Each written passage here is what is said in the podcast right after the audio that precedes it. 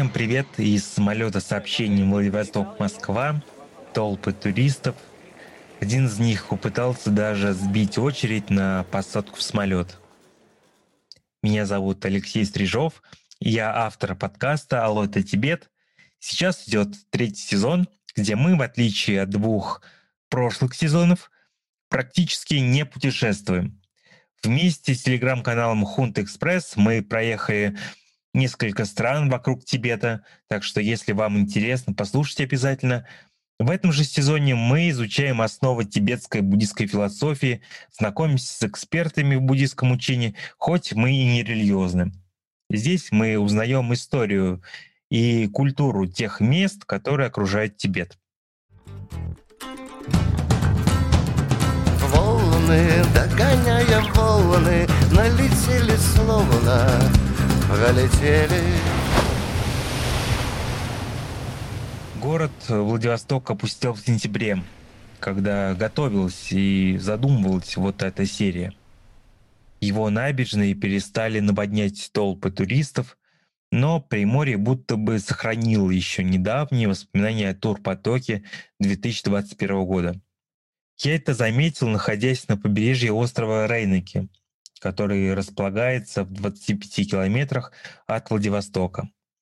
Там, на берегу Японского моря, ко мне ночью подбежала какая-то собака, которая схватила фантик от конфет, который лежала рядом. Посветив на это животное телефоном, животное жатнулось, а фонарик высветил ее морду. Оказалось, что это совсем не собака, а вообще лиса. Вот э, такая встреча двух одиночеств. Видимо, туристы, которые приезжали сюда летом, прикормили животное, и лиса не пугается подойти так близко к человеку. Вспоминаются строки из стихотворения Дмитрия Быкова. Приморский город пустеет к осени. Мир застывает на верхнем до. Ни жизнь, ни то, что бывает после, не даже то, что бывает до. Но милость времени, замирание, тот выдох века, провал, просвет, что нам с тобой намекнул заранее. Все проходит, а смерти нет. Итак, мы в самолете из еще солнечного маленького Владивостока в холодную дождливую Москву. Лететь 8,5 часов, столько же я летел до первой пересадки самолета в Абу-Даби, когда путешествовал в Малый Тибет. О Малом Тибете или же Ладакхе и пойдет сегодня беседа с моим гостем. Его зовут Илья Спектр. Это автор телеграм-канала «Пробковый шлем», где Илья много рассказывает – о постколониальной жизни, которая порой так мало нам известна из э, русскоязычной литературы. Так что, если интересно, обязательно заходите. А мы поехали. Итак, для тех, кто не знает или не помнит, где находится Ладах, напомним, что это и где это. Илья, наверное, правильнее спросить у тебя, где это, что это? Ну, как уже было сказано правильно, Ладак э, находится на северных границах Республики Индия. До 2019 года он входил в состав штата Джамму и Кашмир, а сейчас э, в связи с некоторыми внутрииндийскими территориальными преобразованиями это отдельная союзная территория в составе Индии. Собственно, территория, которая напрямую граничит с э, Китаем, и с тибетскими районами Китая. А верно ли, что вот этот Ладак, который находится на границе, получается, Индии, Китая, говоря про Тибет, Китай, да, Пакистана, uh-huh. вот этот э, регион, Кашмир, и который входил некоторое время назад Ладак, он сохранил себе ту часть культуры Тибета, которая пропала или пропадает уже в самом Тибете. Ну, так пишут во всех путеводителях. Ладак э, – осколок такого нетронутого Тибета. Но тут встает вопрос, что мы вообще можем считать Тибетом, тибетским миром? Если это те районы, где говорят на языках тибетской группы, где э, население исповедует тибетский буддизм в той или иной форме, то да, это часть тибетского мира. Но одновременно надо понимать, что Ладак, он практически никогда не подчинялся властям в Лхасе и никогда не подчинялся вот этому вот большому Тибету напрямую. А, то есть есть, а, есть мнение, что он входил в состав тибетского царства в 8-9 веках нашей эры, но это было а, давно, и на самом деле там все плохо с письменными источниками относительно этого периода. А после этого Ладак очень долго был независимым государственным образованием. Согласно ладакским хроникам, именно потомок последнего тибетского царя а, стал основателем династии местных правителей, которая не прерывалась до 15 века. Это была одна из династий, правившая в эпоху раздробленности Тибета, вот на этой а, западной оконечности тибетского мира, разные тибетские государственные образования, которые время от времени с, друг с другом конфликтовали. И вот одним из таких образований и был Ладак. Его границы, кстати, проходили гораздо восточнее границ современных. То есть э, тогдашнее ладакское государство, оно включало в себя э, некоторые территории, которые входят сейчас в состав КНР. С 15 века э, когда в Ладакхе начинает править династия Намьял, Ладак, э, судя по всему, начинает некоторую экспансию и присоединяет некоторые территории к востоку, тибетоязычные территории. И в это время Ладак находится в противостоянии с Лхасой, позднее с Далай-ламами. А, то есть даже он с Далай-ламами открыто воюет например, в конце 17 века, была открытая война между Ладакхом и Тибетом, Тибетом, который тогда возглавлял Далай-Лама V. Причем Тибету помогали союзные монголы, а Ладакху помогали его покровители из Индии, потому что а, ладакские правители в течение а, долгого времени учились балансировать между разными а, более сильными государствами. Для 17 века это империя великих моголов. И формально ладакские правители, они, они признавали верховенство тогда делийского падишаха, падишаха Урангзеба, а, даже в столице Ладак, Ладак в городе Лехи была построена мечеть. В тогдашних Э, могольских хрониках говорится о том, что э, ладахские правители приняли ислам. Это, конечно, не так, но, тем не менее, они находились в зависимости именно что от моголов, не от Далай-Лама. То есть в тот период Ладак и Большой Тибет не были единым целым, что в политическом смысле, что в религиозном смысле, потому что Ологи Лук в Ладакхе не жаловали никогда. Просто, да, как раз интересно получается, что, э, ну, если верить исторической науке, то институт Далай-Лам, он закрепляется на государственном уровне, насколько я помню, в 15-17 веках. Вот, то есть как раз Гелук получает эм, поддержку. То есть она еще не установилась. Это э, религия, то есть религиозная угу. э, не могла быть э, поддержка с этой стороны, потому что не было единого какого-то учения элементарно. Но и, как я понимаю, и моголы, это было достаточно формальное э, юридическое признание, что окей, мы вас знаем. Да, мы признаем делийского падишаха своим э, покровителем, в Ладакхе ходит, соответственно, монета, отчеканенная э, от его имени. Но, в общем-то, моголы никогда э, непосредственно Ладаком не управляли.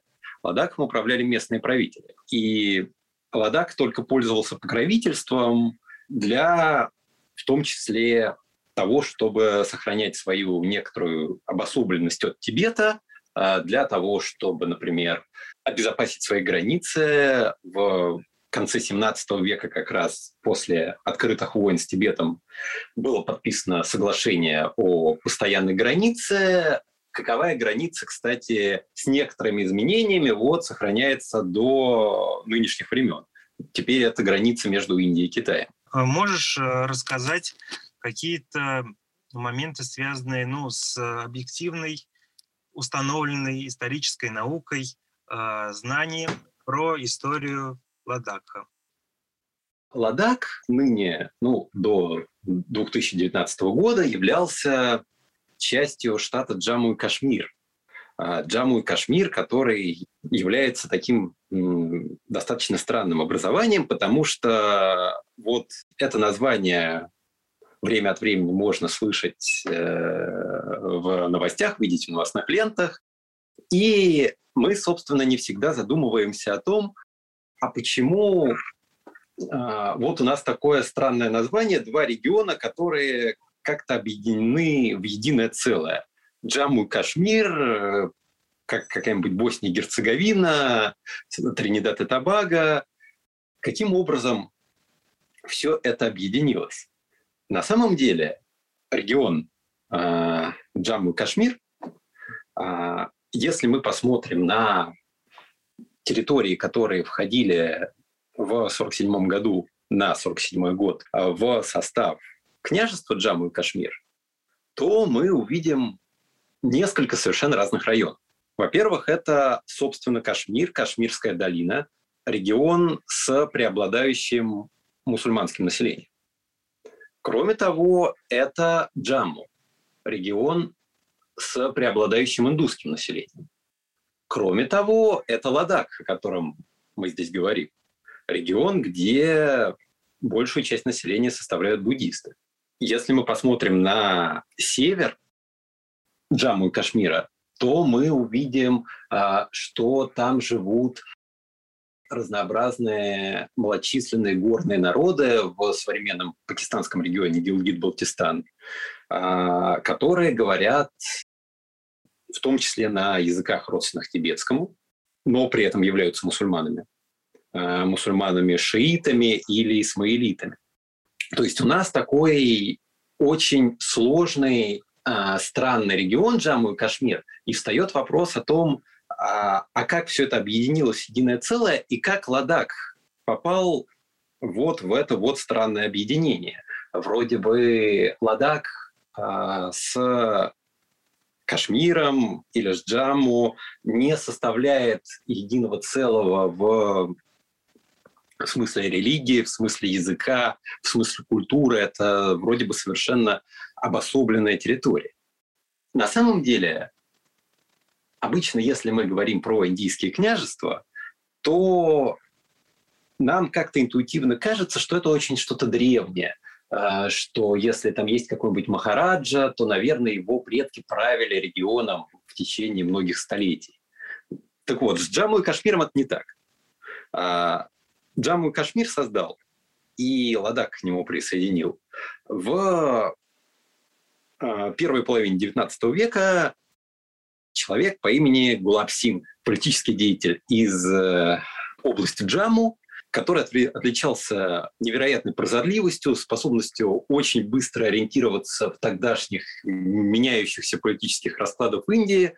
И вот этот вот набор качеств дополняло, судя по всему, полное отсутствие каких-нибудь моральных принципов, которое поражало даже тех его индийских и английских э, современников, которые и сами, в общем-то, не были образцами благочестия.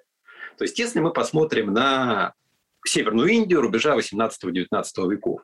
Великих моголов, на которых ориентировались а, правители Ладак э, в 17 веке, больше нет.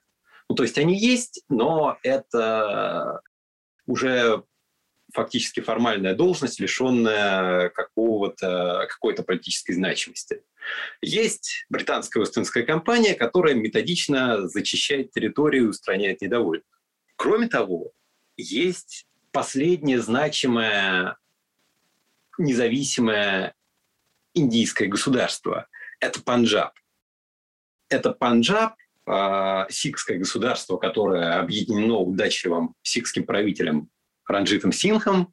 Э, и Панджаб включает в себя не только территории современного Пакистана, но и территории Джаму, Кашмира и сопредельных территорий.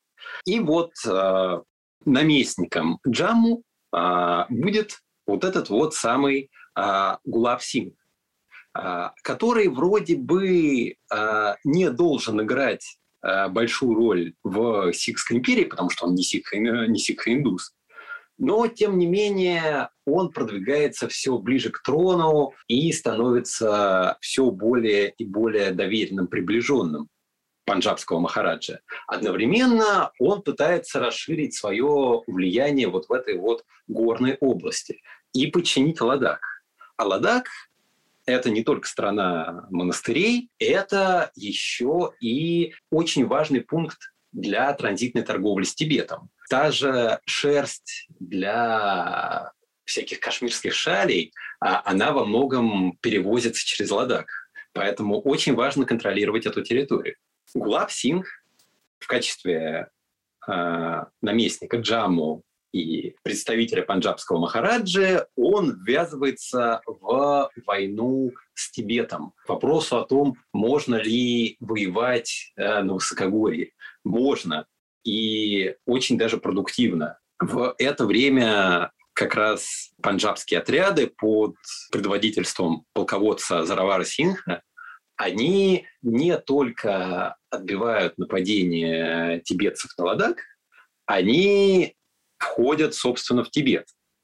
Правда, там они как раз гибнут от лютого холода и от непривычки воевать на высокогорье, но так или иначе, после долгого конфликта Гуляб Синху удается отстоять Ладакх от тибетцев. Ну и как-то в это время независимость Ладакха приказала долго жить. А, он стал частью владений а, Гулабсинха. А, сам вот этот вот правитель Джамму, он после того, как в большом панджабском государстве началась смута после смерти первого правителя, он ввязался в междуусобную борьбу в панджабской столице Лахоре. Эта междуусобная борьба закончилась истреблением практически всех представителей панджабской правящей фамилии. И в качестве, ну, скажем так, э, аналога Фортенбраса пришла Остинская компания. А смута заканчивается войной между э, Панджабом и компанией, в которой компания, понятное дело, одерживает верх. Но одерживает она верх во многом потому, что Гулаб Синг, который должен был командовать сикхской армией, он вел двойную игру и в итоге в буквальном смысле подвел сикхов под британские пушки. Ну, то есть его можно обвинять совершенно обоснованно в предательстве, но, с другой стороны, он не сикх, а индус, э, и, в общем-то, эта сикхская государственность ему была во многом чужая. А в благодарность за услуги, за помощь в победе над Панджабом, Гулаб Синг получил Кашмир, сохранил свои владения в Джаму и Ладасе и стал вот правителем а, такого собственного княжества этакой лоскутной монархии, где были и индусы, и мусульмане, э, сунниты, шииты и буддисты. И вот это вот княжество под патронажем британской монархии доживает до 1947 года. До того момента, когда правнук Гулаба Хари Синг очень долго не мог определиться с тем, какую же ему позицию занять э, в ходе начинающегося раздела Британской Индии. Индия, Пакистан, возможно, независимый Кашмир. И все это закончилось тем, что в Кашмире началась война между молодыми государствами Индии и Пакистаном. И ситуация, в общем-то, законсервировалась э, разделом Кашмира. И в некотором таком подвешенном состоянии, все это существует до сих пор. А в Ладакхе ситуация была в 47-48 годах достаточно сложная, потому что Ладак, мы, конечно, про него говорим как про часть буддийского мира, но надо понимать, что в современном Ладакхе буддисты составляют меньшинство. Самая крупная община – это мусульмане. Мусульмане, которые говорят на языке родственном тибетскому. Причем некоторые лингвисты говорят, что тот язык, на котором говорят э, вот эти вот мусульмане, он даже ближе к э, старотибетской норме, чем тот язык, на котором сейчас говорят в Лхасе. Но тут не знаю, не могу комментировать. Но так или иначе, в Ладакхе сложная конфессиональная ситуация, и была вероятность того, что регион отойдет к Пакистану. Но благодаря быстрым действиям нескольких офицеров индийской армии а, такого тогда не случилось. Одновременно было создано ополчение, так называемые ладакские скауты, в основном из буддистов-уроженцев региона. В итоге пакистанского вторжения тогда в 47-48 годах не случилось, и Ладак отошел к Индии. Да, просто как раз сказал и про особое положение Ладака. Я помню, что я новость э, просто про это узнал только из соцсетей, просто потому что у меня друзья там живут, и, соответственно, от них я это все узнал. В русской э, новостной ленте я ничего такого не видел даже. К сожалению, оно так, потому что все эти изменения в положении Кашмира, в Кашмире, они плохо доходят до русскоязычной новостной ленты. Пока там не стреляют, а, никому это не интересно. А в 2019 году там не стреляли. А произошло вот что. Кашмир с а, момента принятия индийской конституции с начала 50-х годов обладал особым статусом в составе Индии. А вместе с Кашмиром, соответственно, и Ладак. Причем этот особый статус вызывал, ну, скажем так, недовольство среди многих э, индийских политических сил. Дело в том, что те политические силы, которые правили Кашмиром, партия Национальная конференция Джамму и Кашмира в главе с шейхом Абдулой, потом его сыном, внуком. Это были люди, которые в 40-е годы не хотели ни в Пакистан, ни в Индию, они хотели независимого Кашмира. И их э, достаточно обоснованно воспринимали как потенциальных сепаратистов. К тому же Кашмир в итоге стал в Индии регионом с мусульманским большинством. А в этом регионе одновременно были индусское и буддийское меньшинство. Причем, ну, если мы посмотрим на население Ладакха, в Ладакхе живет всего-то 270 тысяч человек сейчас. Это примерно полтора-два процента от э, населения Джамму и Кашмира. Буддистов э, там было всего-то около одного процента. А, то есть это такое не самое значительное меньшинство. Неудивительно, что ладакские буддисты, тибетоязычные буддисты, они очень боялись э, ассимиляции а, в, внутри мусульманской общины, того, что просто какие-нибудь вот кашмирцы переселятся в Ладак, а, высокогорные районы, и они станут меньшинством на своей же земле. Поэтому политические лидеры Ладакха, они а, достаточно долго добивались от правительства в Дели изменения статуса. То есть давайте нас как-нибудь отделят от Джамму и Кашмира, и мы станем э, союзной территорией в составе Индии, напрямую будем подчиняться Дели. А, собственно, в 2019 году так и произошло. И Ладак стал независимым ни от кого, кроме Дели, образованием.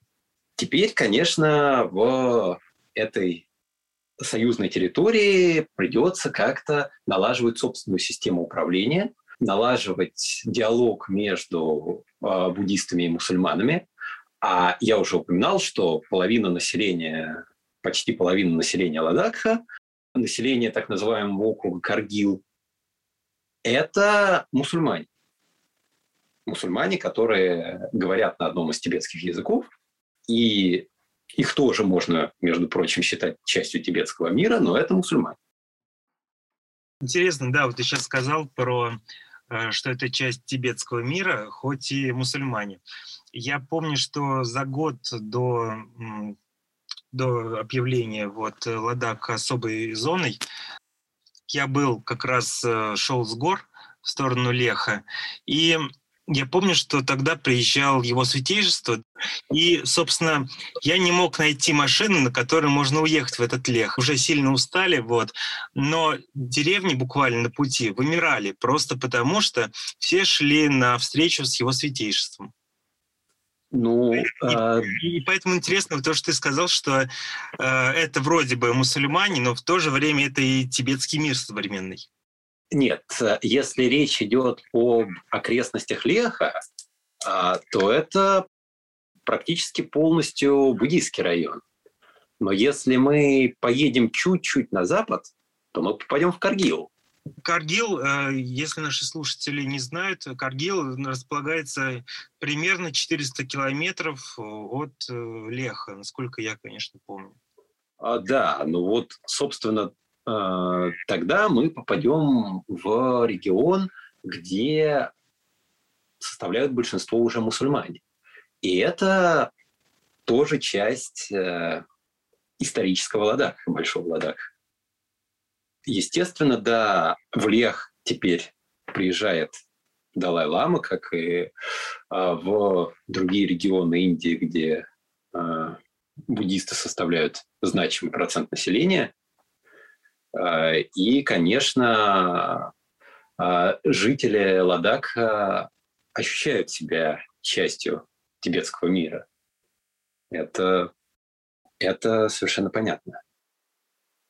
При этом, знаешь, э, когда я приехал, мне казалось, что вся эта буддийская история – это наносное, это туристическое. Но такое ощущение, что в сознании людей одновременно мы, к сожалению, вот сегодня не поговорили про конфликт э, военный э, в, Каргиле как раз, э, Сяченский как раз ледник.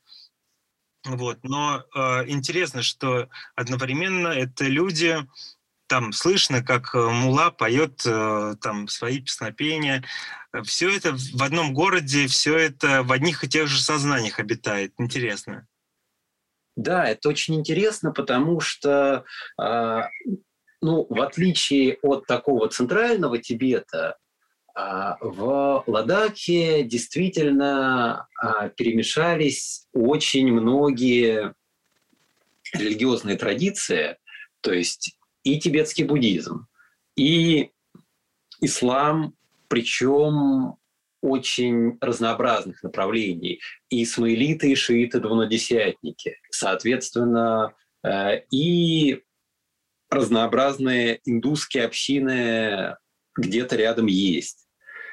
А если мы, скажем так, подумаем, а, откуда мы знаем про древнюю ладакскую историю, кто для нас переводил всякие хроники э, с, со старотибетского, то мы столкнемся с тем, что в Ладакхе, например, работали христианские миссии всяких маравских братьев, которые очень плодотворно занимались в этом регионе образовательной деятельностью, изучи, изучали тибетскую историю и тоже свой след в истории региона оставили. Знаешь, интересно, что в прошлом сезоне я говорил про э, благотворительность и сострадание, которое является частью философии э, того же северного географически буддизма. Вот. И мы говорили, в частности, про э, книгу «Три чашки чая», может быть, не знаю, читал. Э, это как раз про благотворительность, которая была организована в 21 веке в регионе, который ты сегодня уже упомянул, Балтистан. Интересно, что вот то, что ты упомянул, что это ну, как назвал, тибетский, э, мусульманский какой-то какое-то мировоззрение, не знаю, э, как все, все это совмещается в горах э, с той философией, которая ну, была относительно недалеко. А, совмещается с философией а, буддийской? Да, да, да. Ну, это сложный вопрос а, на самом деле, а, потому что а, мы на самом деле плохо представляем, а, как в этих регионах распространялся ислам, к примеру. Когда вот эта вот часть а, тибетоязычных сообществ приняла ислам, при каких обстоятельствах это было. И при этом мы видим, что в течение достаточно долгого времени э, эти сообщества буддийские и мусульманские, они находили общий язык с друг другом. То есть те же ладакские правители в 15, 16, 17 веках, они властвовали над территориями, где жили мусульмане. И как-то управляли этими территориями. Во всем, наверное, главном мы, наверное, поговорили. По крайней мере, нашелся повод у людей посмотреть на, на столь необычное образование, которое именуется Ладакхом.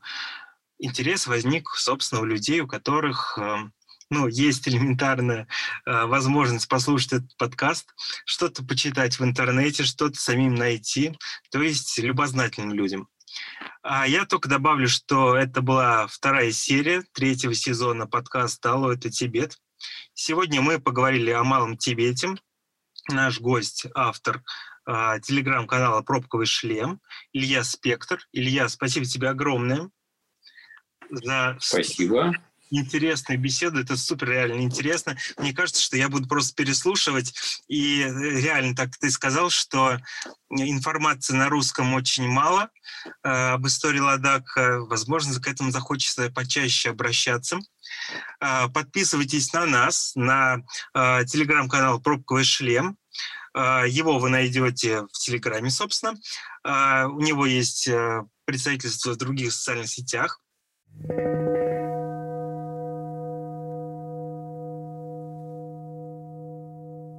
Мы поговорили сегодня с Ильей Спектром о Малом Тибете, Ладакхе.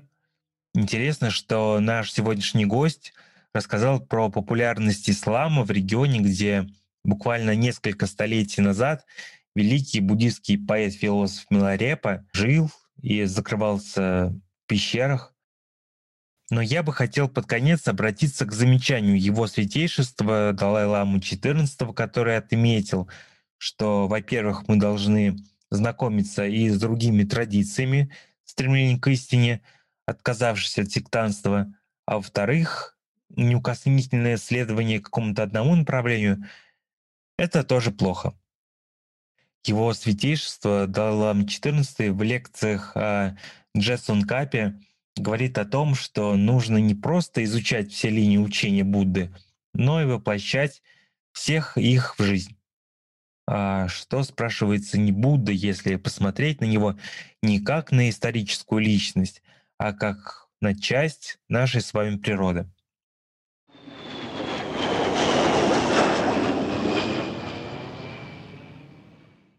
Вот самолет заходит на посадку. Вот Шереметьево. Спасибо вам большое за прослушивание этой серии. В следующем выпуске, оказавшись в Москве, мы поговорим с э, врачом тибетской медицины, который практикует в Москве и Петербурге. Он расскажет нам о концепции тела э, в тибетской медицине. А пока же подписывайтесь на наш подкаст на любой удобной вам стриминговой платформе, ставьте лайки, оставляйте комментарии, пишите лично автору. Мне это будет очень приятно.